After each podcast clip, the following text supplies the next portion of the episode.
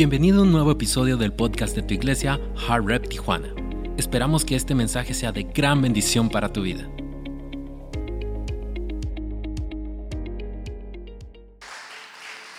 He tenido el placer de conocerles ya por algunos meses y me, unos me caen bien, nadie me cae mal, pero unos me caen súper, súper bien. Así que este, creo que esta casa tiene mucho amor y eso se refleja desde el, desde liderazgo, entonces es real, no es, no es algo nomás de domingo que se presenta aquí en la plataforma. Entonces, bueno, un honor, me quería honrar a ellos. Vamos a orar, vamos a orar antes de entrar a la palabra. Señor, gracias por, gracias por este tiempo juntos, gracias por lo que has hecho, Señor, hasta este momento. Pero mucho, mucho más importante, gracias por lo que vas a hacer. Te doy gracias por adelantado, Padre, por las vidas que vas a transformar, por las familias que están siendo transformadas y por los corazones que están siendo transformados. Gracias Padre por lo que has hecho con esta iglesia aquí en Tijuana, pero por adelantado te agradezco lo que vas a seguir haciendo con esta iglesia aquí en Tijuana. En este momento todos como individuos abrimos nuestro corazón, invitamos a que hables a nuestra vida. Habla mi vida, Señor.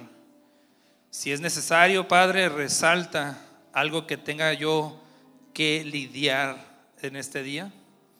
Resalta, Señor, y rétame si en algo tengo que crecer. Y yo te pido que tú hables a mi vida. ¿Y cuántos dicen? Amén, amén. Pueden tomar su lugar.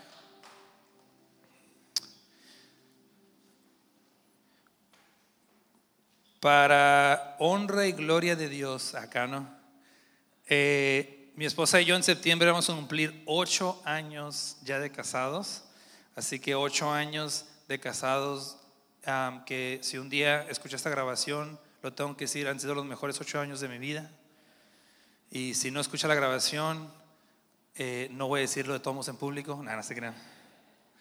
Y recién, recién casados, a la edad de yo de 24, ah, yo recuerdo que eh, en ese momento era como que, no, mi amor, de puro amor vamos a vivir no importa que no tengamos dinero. Y me di cuenta al poco tiempo que no podemos comer no más amor. Y, este, hace falta un poquito de dinero. Y recuerdo que en ese, en ese tiempo los dos trabajábamos y pasó algo increíble donde por muchísimos años antes el trabajo de mis sueños era trabajar en una iglesia, era trabajar o ser parte del staff de una iglesia.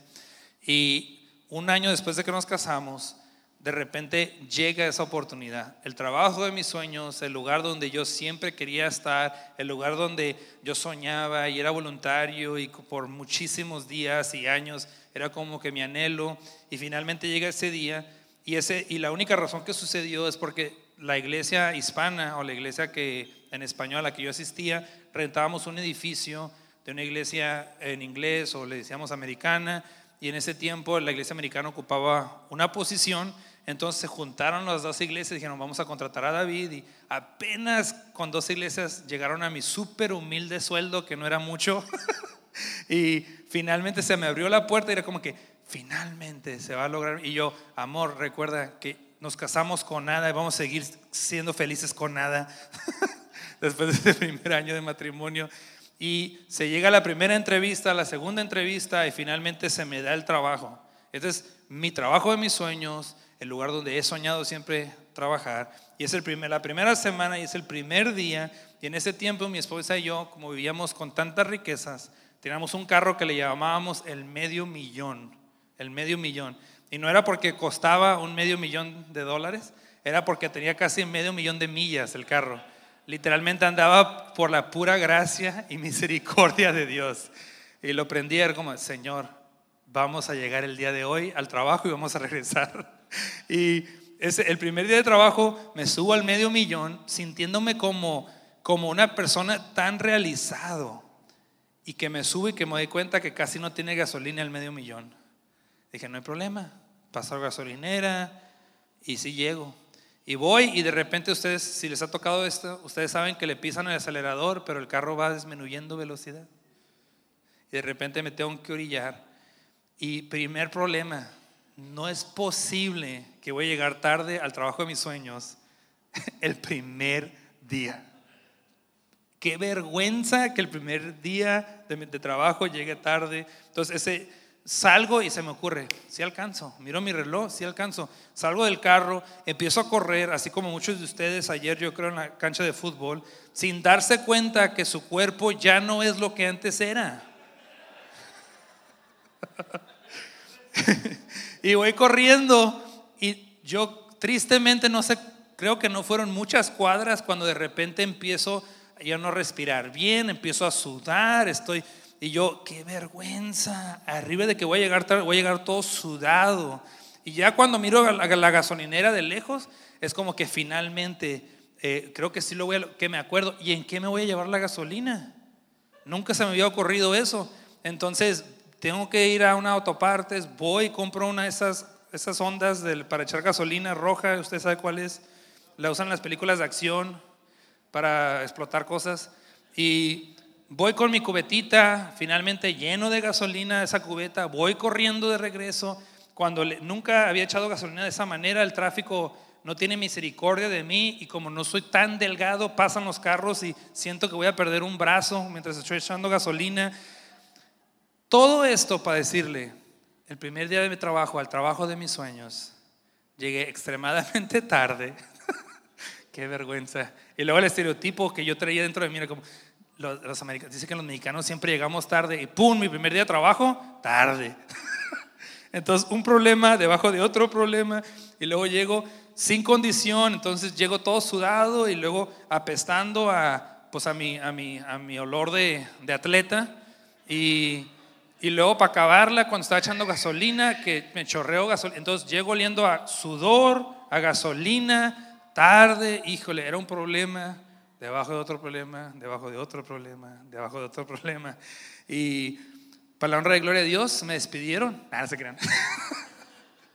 no, este, pero qué vergüenza. Y por unos minutos les quiero hablar de esto. Quiero hablar de los problemas debajo de los problemas. Quiero hablar de que hay veces cuando ese día, estoy seguro que ese día, alguien estaba conduciendo y por su ventana miró a un güerito cuando todavía tenía pelo, de pelo rojo, corriendo, tal vez con una cubeta de gasolina. Y ellos lo único que miraron fue alguien corriendo y ellos han de ver, no, sé qué han de, haber pensado, pero yo creo, yo creo que este muchacho llega a prisa, no, no sabiendo que dentro de mí lo que menos me preocupaba era el sudor ni la gasolina, sino que era llegar tarde, era el problema debajo del problema. Y creo que muchas veces en la vida así andamos, donde te ves en el espejo o ves la situación o estás hablando con personas o estás, viviendo tu vida diaria, vas a ir marchando hacia adelante y la gente ve tal vez algo, pero solamente ve la superficie, simplemente ve el problema que está ahí por encima de las aguas, no ve realmente el problema debajo del problema. Y estoy seguro, y en este día vamos a hablar de esto por unos minutos, pero que aún nosotros mismos perdemos de vista el problema debajo del problema. Nos enfocamos en lo inmediato, nos, enfocamos en, en el problema que está ahorita al instante. Y de repente desgastas años, esfuerzo, recursos, tratando con los síntomas y no con la raíz de nuestros problemas. Y ese día yo me moría de vergüenza porque llegué tarde, pero no se compara la vergüenza que una mujer, de la cual vamos a hablar por unos minutos, ella experimentaba a diario esta mujer dice la Biblia que ella tenía una condición que la Biblia lo describe como un flujo de sangre o una hemorragia continua, que por 12 años, por 12 años, su cuerpo iba perdiendo sangre, iba perdiendo, en otras palabras, vida. Y lo más triste de eso es de que aparte de que tenía una deficiencia física, aparte de que su condición no era apta o, era lo ideal, no, lo más triste, el problema debajo del problema era de que por 12 años, en Levíticos, Levíticos capítulo 15, se lo puede leer, la, la, infraestructura religiosa decía que por su condición, que por su condición, ella calificaba como alguien sucia. Otra palabra que se usa es impura. No era apta de participar de cosas de adoración o cosas religiosas o cosas que, que, que reflejaban o glorificaban a Dios, porque era demasiado sucia. Pero ahí no, terminaba la historia, no, no, nada más ella fue separada de la organización religiosa o, de, de, los actos de poder acercarse a Dios, sino que se tuvo que alejar de la comunidad. Porque decía Levíticos, Levíticos capítulo 15 que donde ella se sentara, esa silla quedaba impura. Cuando ella se acostaba a dormir en las noches, esa cama quedaba impura. Lo que ella tocara se convertía impuro. Tristemente, si ibas caminando por la calle y por accidente te topabas con ella, tú quedabas impuro. Y tienes que pasar un proceso de siete días, un proceso de, purificación para poder ser santo o limpio de nuevo. Y si no pasaban los siete días, tú no podías participar en cosas religiosas ni, ni cosas que te acercaban a Dios en ese momento. Entonces el problema de la mujer sí es un flujo de sangre, pero el problema debajo del problema es que por 12 años es como que todos le tienen asco a esta mujer. Es como que, como que ella, ella representa todo lo que es lejos, puro y santo de Dios. Es como que cuando las personas la miraban a ella, era casi, era fácil que todos tuvieran un rechazo y un desprecio. Entonces, por 12 años, esta mujer está condicionada a estar aislada, a sentir rechazo, a estar sola, a, imagínense estar pasando por la calle y, y que la gente se va abriendo como el mar rojo, porque parece que tú tienes algo que no quisieran ni acercarse a ti, que tú en cierta manera le das asco a personas. Hey, ¿tocaste esto? Hey, ¿te sentaste aquí? Porque no quiero estar cerca de las cosas que han sido cercas a ti. Esto rompe mi corazón porque después de vivir diariamente por 24 horas así, siento que el flujo de sangre no es tanto el problema, sino que es el rechazo de otra persona, tras persona, tras persona. Y, esa es la condición. Mujer, tú tienes que estar lejos de, otras personas, pero más triste, el sistema religioso decía que tú tienes que estar lejos de Dios, porque eres demasiada sucia. Y muchos de nosotros vivimos en un mundo donde creemos eso a, cierto, a cierta manera de nosotros mismos y Dios de que yo no soy lo suficiente limpio, yo no, mis decisiones, mi condición, no califico para acercarme a cosas buenas o a personas buenas. El sistema religioso nos ha educado que tal vez no somos lo suficiente dignos de acercarnos a un Dios que es digno y es perfecto. Y como esta mujer, cuando pasas por crisis, tienes que pasar las crisis solo o sola. Porque el mundo te dice que eres rechazado o eres rechazada de otras personas, pero tristemente por Dios. Ahora, esta condición es un poco, es un poco difícil para mí y paréntesis, no rompe nuestro corazón, iglesia, que en momentos de tanta necesidad, en momentos bajos en la vida de personas, no tengan la confianza de acercarse con otras personas y que lo tienen que pasar solo. ¿No es triste, iglesia, que, que durante los momentos más bajos de la vida de otras personas, ellos tengan una idea, un paradigma de que Dios quiere nada con ellos? Eso rompe mi corazón. Que en los momentos más bajos de su vida, ella los tuvo que enfrentar sola completamente. Y dice la Biblia que esta mujer era una mujer que por 12 años había sufrido, y aquí es donde entramos en la, Biblia, y Marcos capítulo 5, versículo 25 dice, una mujer de la multitud hacía 12 años que sufría de una hemorragia continua, había sufrido mucho con varios médicos y a lo largo de los años había gastado todo, todos digan todo, se quedó con nada, ella gastó todo lo que tenía para poder pagarles, pero nunca mejoró. De hecho, se puso peor. Punto número uno, sus mejores intentos no fueron suficientes. En su condición, esta mujer dijo, voy a tomar los recursos que tengo y voy a invertir no parte, sino que todo tratando de mejorar. Y esta mujer hizo lo sabio, no, no, es como que malgastó el dinero, no es como que se fue y es como que la historia del hijo pródigo, donde malgastó su dinero y la voy a pasar bien, de todos ¿qué importa? No, esta mujer miró su condición, miró la crisis de la vida y por cierto, no es una, no es una posición donde ella está pagando las consecuencias de sus errores, no. La vida fue cruel con ella y ahora se encuentra en esta posición y en esa posición, ¿qué haces? Cuando estás esperado, cuando estás en un punto bajo, cuando tienes que, cuando ocupas ayuda, buscas mejorar y ella invierte en los lugares apropiados. Va con los médicos y es como, quiero mejorar, pero después de gastar todo, después de intentar lo que toda la lógica, toda la ciencia, todas sus fuerzas, sus recursos le decían que podían haber hecho su condición un poquito mejor, ella llegó al fin de su fuerza, el fin de su ser y se dio cuenta que nunca mejoró. Dice la Biblia que al contrario, empeoró. Y tal vez como ella, tal vez como ella, tú estés en esta casa, estás en este lugar, y hay una inquietud en tu corazón, y hay una falta de paz en tu vida. Y tal vez como esta mujer, tú has invertido en los lugares correctos. Pensaste que si te casabas con esa mujer de tus sueños, con tu Barbie, que todo iba, que ibas a ser feliz, que ibas a ser pleno, que ibas a ser lleno. Mujeres, tú, tú pensaste que si te casabas con tu príncipe azul, con tu Cristiano Ronaldo ayer en el parque,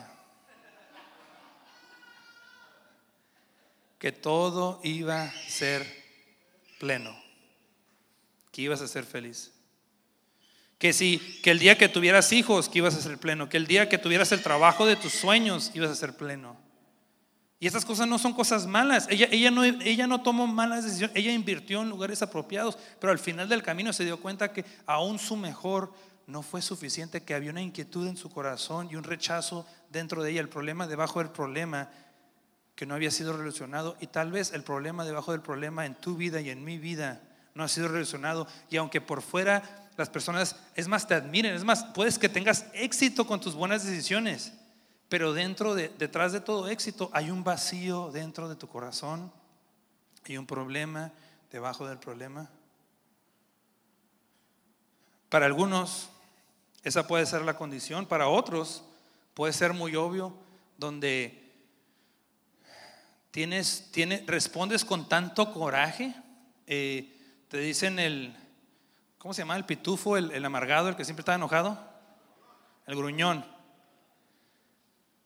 tu esposa, tu esposo, eh, tus hijos te tienen, tienen miedo, caminan como que caminan delicadamente alrededor de ti, porque saben que si explota papá, porque saben si explota mamá, tienes un rencor y, y tú mismo te enojas contigo mismo por ser tan enojón.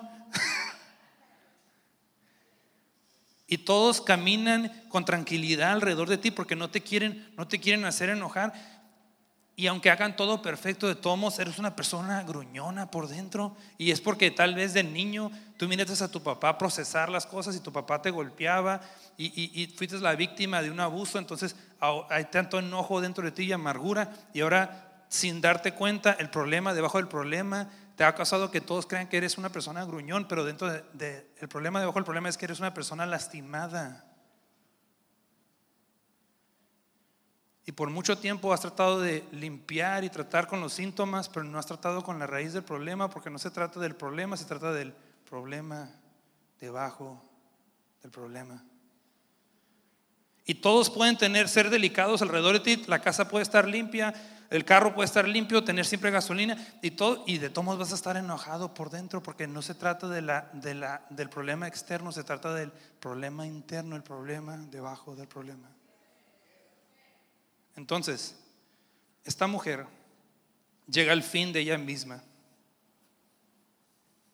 sin recursos, fuera de opciones, y deja de verse en el espejo y decir, yo tengo que ser mejor, yo tengo que tratar, yo tengo que salir, yo me tengo que sacar de esta posición. Y cuando llega al fin de sus fuerzas, voltea y cambia su atención a Jesús. Y tal vez, tal vez, tú y yo tenemos que hacer lo mismo. Porque no te lo tengo que comprobar. Tú con tus propias fuerzas has tratado de mejorar. Tú con tus propios logros has tratado de ser pleno. Pero te ves en el espejo y ves tras vez, sigues cayendo y tú mejor, así como el de ella, su mejor no fue lo suficiente para calmar la inquietud en tu corazón, para llenar el hueco y el vacío que existe en tu ser.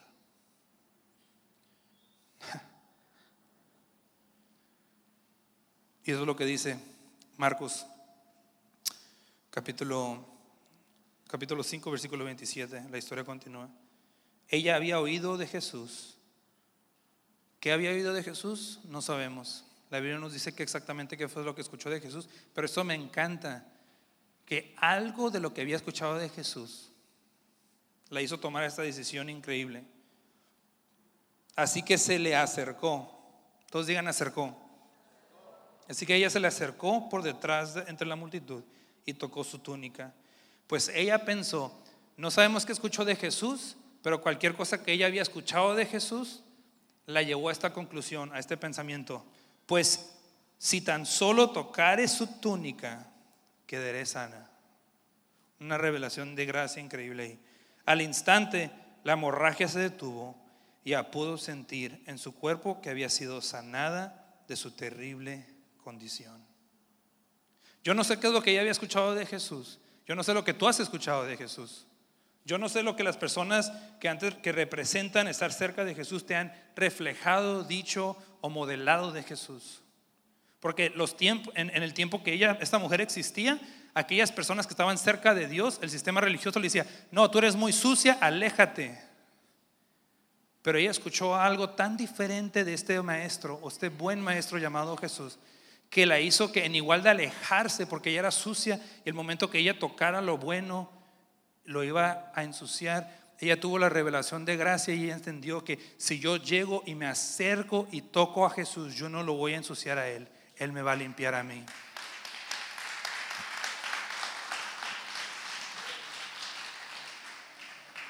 Y esto es una, esta es una revolución.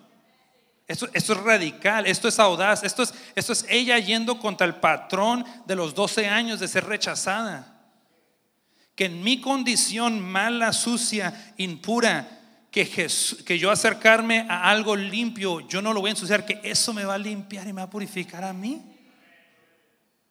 Y muchos de nosotros crecimos bajo un sistema religioso muy similar al que ella, ella creció o vivió donde por muchos años se, nos ha dicho, consciente o no conscientemente, que te tienes que hacer que, que límpiate, purifícate con tus propias fuerzas, levántate para que te puedas acercar a Jesús. Te puedo decir que Jesús, tú no te vas a limpiar con tus propias fuerzas para poder acercarte a Él. Que solamente vas a ser limpio cuando te acerques a Él primero.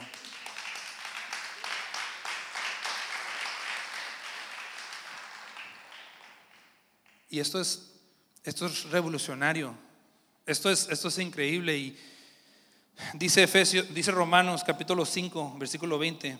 Pero la ley, que es lo, en el sistema en el que ella vivía, se introdujo para que el, pecado abundase, mas cuando el pecado abundó, sobreabundó su gracia. En otras palabras, no importa qué tantas malas decisiones, no importa qué tan impuro o no limpio, no importa que como si esta mujer todo lo que ella tocaba hacía un desastre y lo hacía impuro, no importa que has lastimado a persona, escúchame, se escucha raro decirte esto, pero tú mismo te has convocado impuro, tú mismo te has tratado de, limpiar con tus, tú mismo te has, te has, culpado y te has dicho, David, es que tú no sabes lo que yo he hecho, te puedo decir que donde tu pecado abunda, su gracia sobreabunda, la pasa.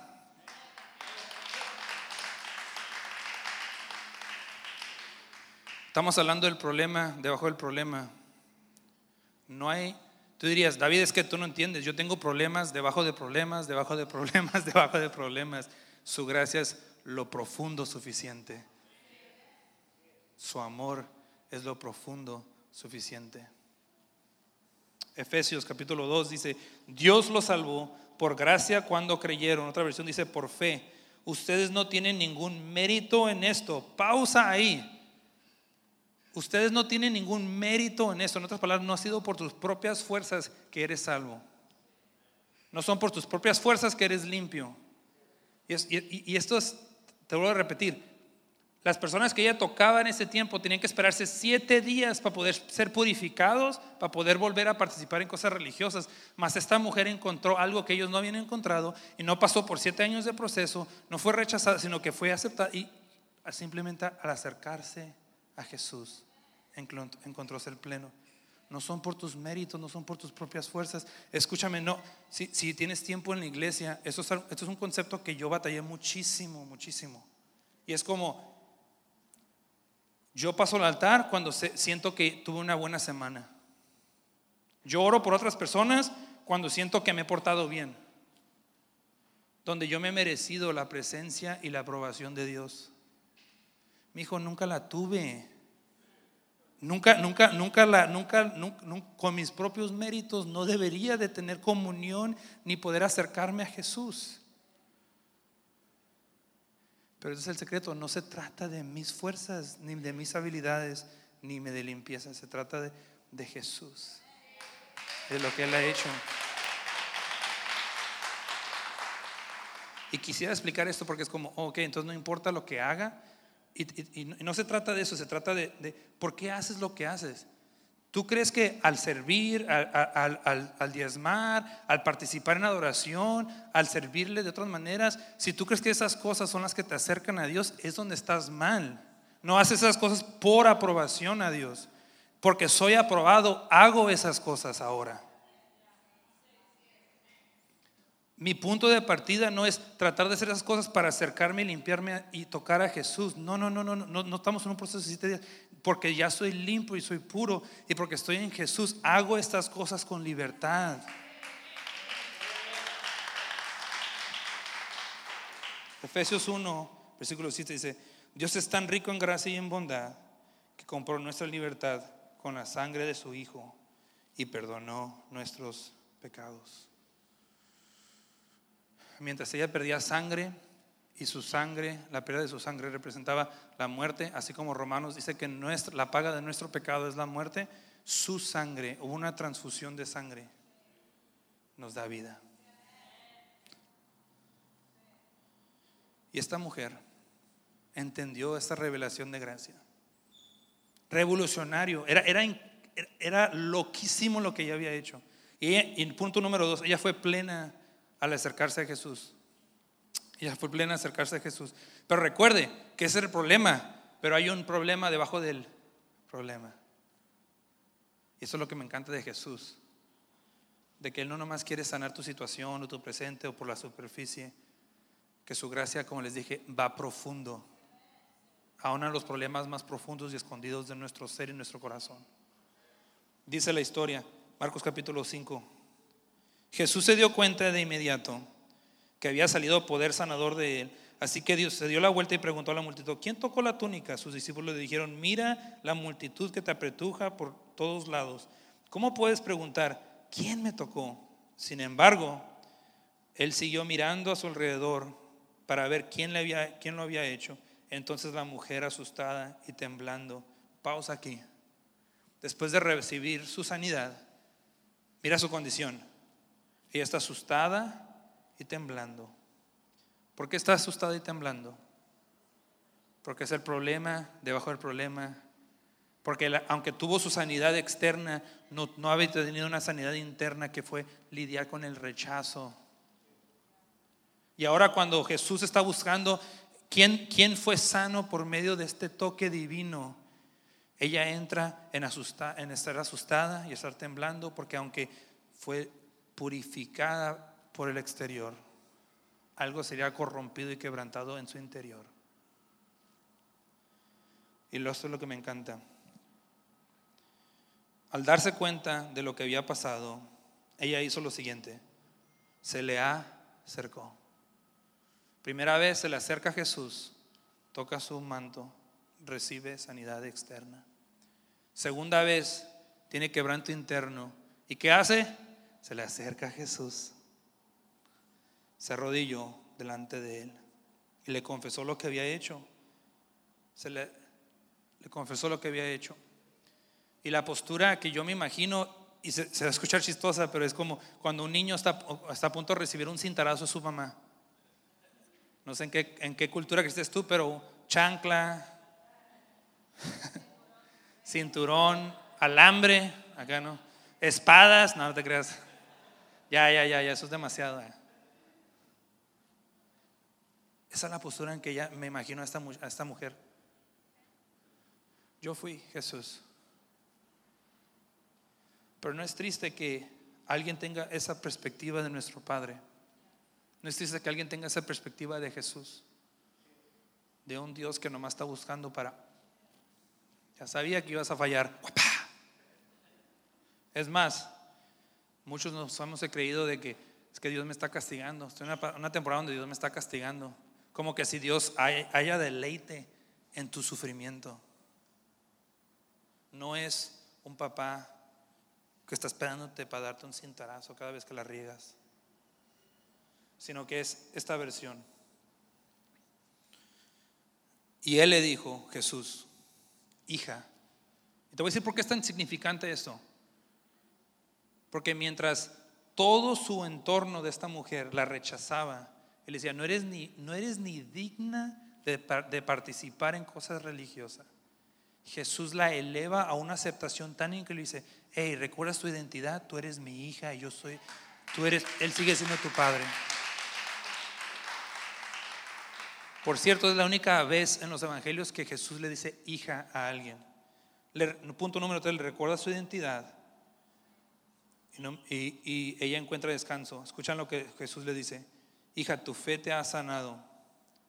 El hecho que has creído a lo que escuchaste de mí, el hecho de que has creído a lo que tú escuchaste de mí y de la versión que es tu Padre, eso te ha sanado.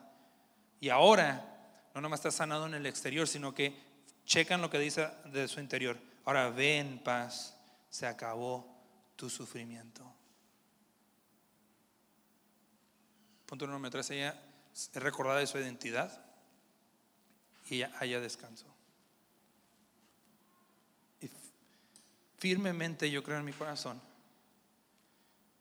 que es, es tan sencilla la, la- historia. Alguien que cree que el mundo le ha dicho, eres rechazada por Dios, eres rechazada por las personas. Alguien que, le que creyó algo diferente, se acerca a Jesús, es sana exteriormente, después tiene un trauma interno y un quebrantamiento interno, se vuelve a acercar a Jesús y luego encuentra una plenitud no nomás exterior, sino que interior también. Y te puedo decir en esta tarde, tú también puedes vivir eso. Tú y yo también podemos vivir eso. No, no nomás sucedió hace. Si te acercas a Jesús, Él quiere darte sanidad externa e interna. Él, él no nomás quiere sanar tu presente, Él quiere sanar el problema debajo del problema. Y así como David, tenemos que ser valientes en decir, Señor, examina mi corazón, oh Dios. ¿Cuál es el problema debajo del problema? ¿Cuál es esa cosa que hemos, hemos escondido tan bien de las personas? Porque creemos, así como ella, que si alguien se enterara de esto, fuera rechazado, fuera rechazada. Y él lo hemos escondido tan bien, tan bien, tan bien, que lo hemos escondido de nosotros mismos. Pero en este día la invitación es la misma que esta mujer tuvo. ¿Y qué si te le acercas a Jesús? Yo estoy seguro que Él quiere hacer, Él quiere recordarte de tu identidad, que tus fracasos, que tus crisis, que tu impureza o tu falta de limpieza no es más grande que su amor y que su gracia, que no has pedido su identidad, que Él sigue siendo tu Padre. Y número dos, lo que hemos buscado, lo que no encontraste en tus éxitos, lo que no has, no has encontrado en, tus, en, los, en el alcanzar ciertas metas en tu vida. Él quiere que te vayas en paz.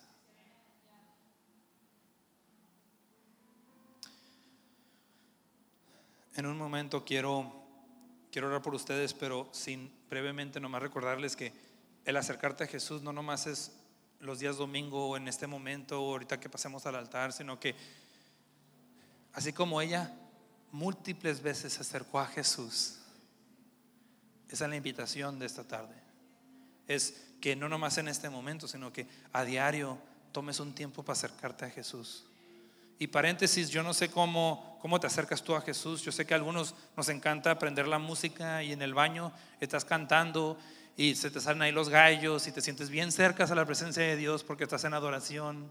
Sé que para algunos les encanta tener un closet de oración un lugar donde siempre oras y ahí es tu lugar. A otras personas les encanta, se sienten cerca de Dios cuando leen la Biblia y, entienden un nuevo conocimiento que no tenían antes y así te sientes cerca de Dios.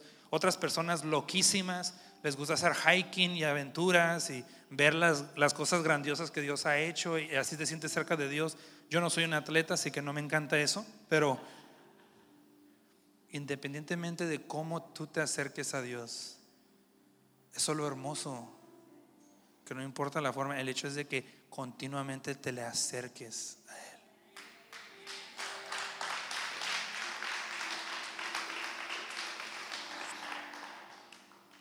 Y por último, cuando hablo de acercarme a Jesús, no quiero volver a tocar ese nervio de trauma que tenemos de que el sistema religioso viejo nos decía es que estás lejos por tu impureza. Cuando digo que te acerques a Jesús, no es porque Él está lejos, es como un matrimonio que casi no me ha pasado en mis ocho años de casi casado. Donde estamos molestos el uno con el otro. Regularmente es culpa de ella, no mía. ya, problemas hay, problemas. Y estamos en el mismo sofá o acostados en la misma cama. Y aunque estamos cerca, estamos, estamos lejos. Eso es todo. Dios siempre ha estado cerca de ti. Ahora en tus momentos más difíciles. Está, está cerca. Pero lo único que requiere es que tú voltees y des tu atención a Él. Así que le voy a pedir que se pongan de pie a todos en este momento.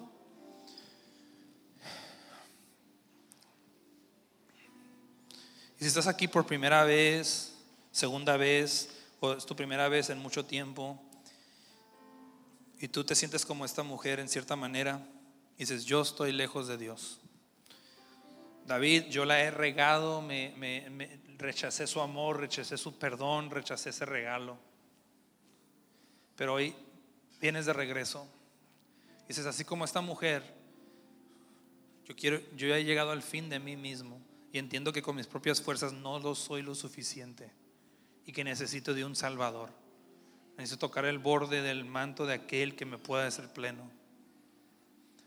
Si ese eres tú en, en este momento y te gustaría aceptar al Señor, así como esta mujer que tuvo cierta, cierta audacia, cierta fe, cierta valentía, te voy a invitar a que levantes tu mano, si ese eres tú en esta tarde. Súper bien, súper bien, súper bien. Vamos a orar con ellos juntos, ¿qué les parece? Todos digan conmigo, Señor Jesús, mis fuerzas no son suficientes para limpiarme, ni para sanarme, ni para justificarme de mis pecados. Así que te necesito a ti, Señor. Te invito a que seas parte de mi corazón, que seas mi Salvador y mi Rey que nos haga mi voluntad, sino la tuya. Den un aplauso al Señor por todas esas personas.